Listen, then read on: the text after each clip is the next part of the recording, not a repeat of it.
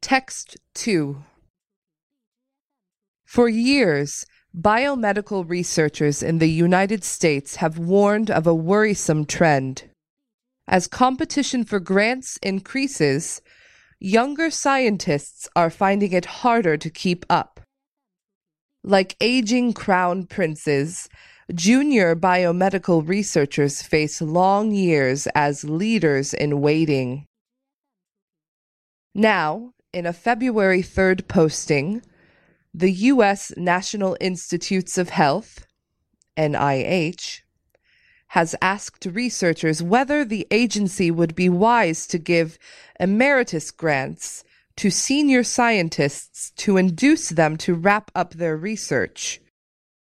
The funding would help to ensure the orderly transition of an experienced researcher's work when they wish to go on to something else, and also to recognize their legacy, says Sally Rockey, the NIH's deputy director. If senior grant recipients leave the lab, the NIH hopes more money will be available for early career scientists. But many researchers are highly skeptical of the plan and are irritated by what they perceive as a retirement bonus for the already better resourced. The idea of allocating precious limited federal research dollars to a special emeritus award appears, at best, tone deaf and at worst suggests underlying biases within the NIH that favor established researchers, says neuroscientist Benjamin Saunders, a postdoctoral researcher at Johns Hopkins University in Baltimore, Maryland.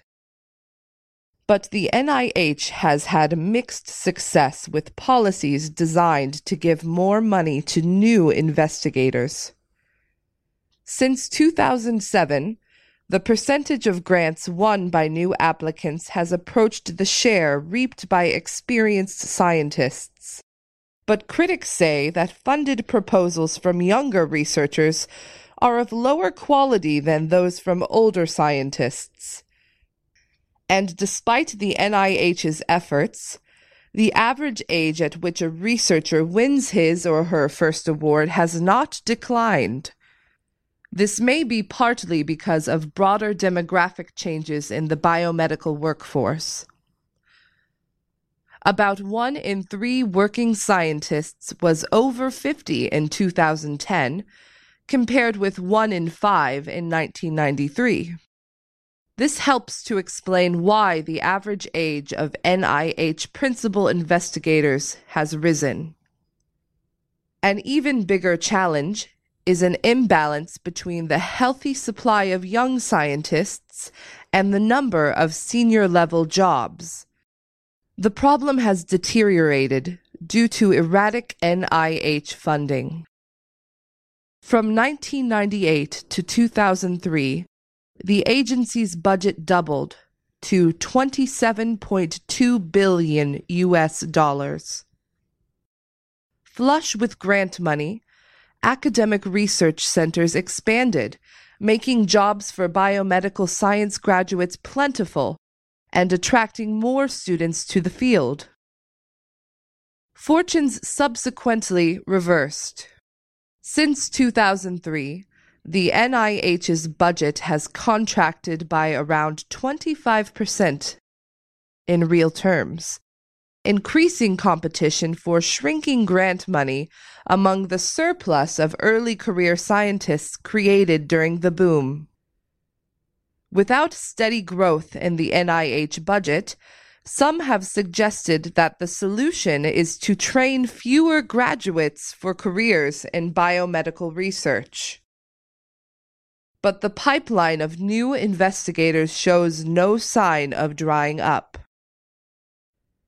In 2013, U.S. universities conferred 8,471 biomedical PhDs. These joined thousands of other researchers eligible that year for the NIH's Early Stage Investigator Awards. 785 grants aimed at researchers who had graduated in the past decade. Too many heirs are awaiting too few crowns.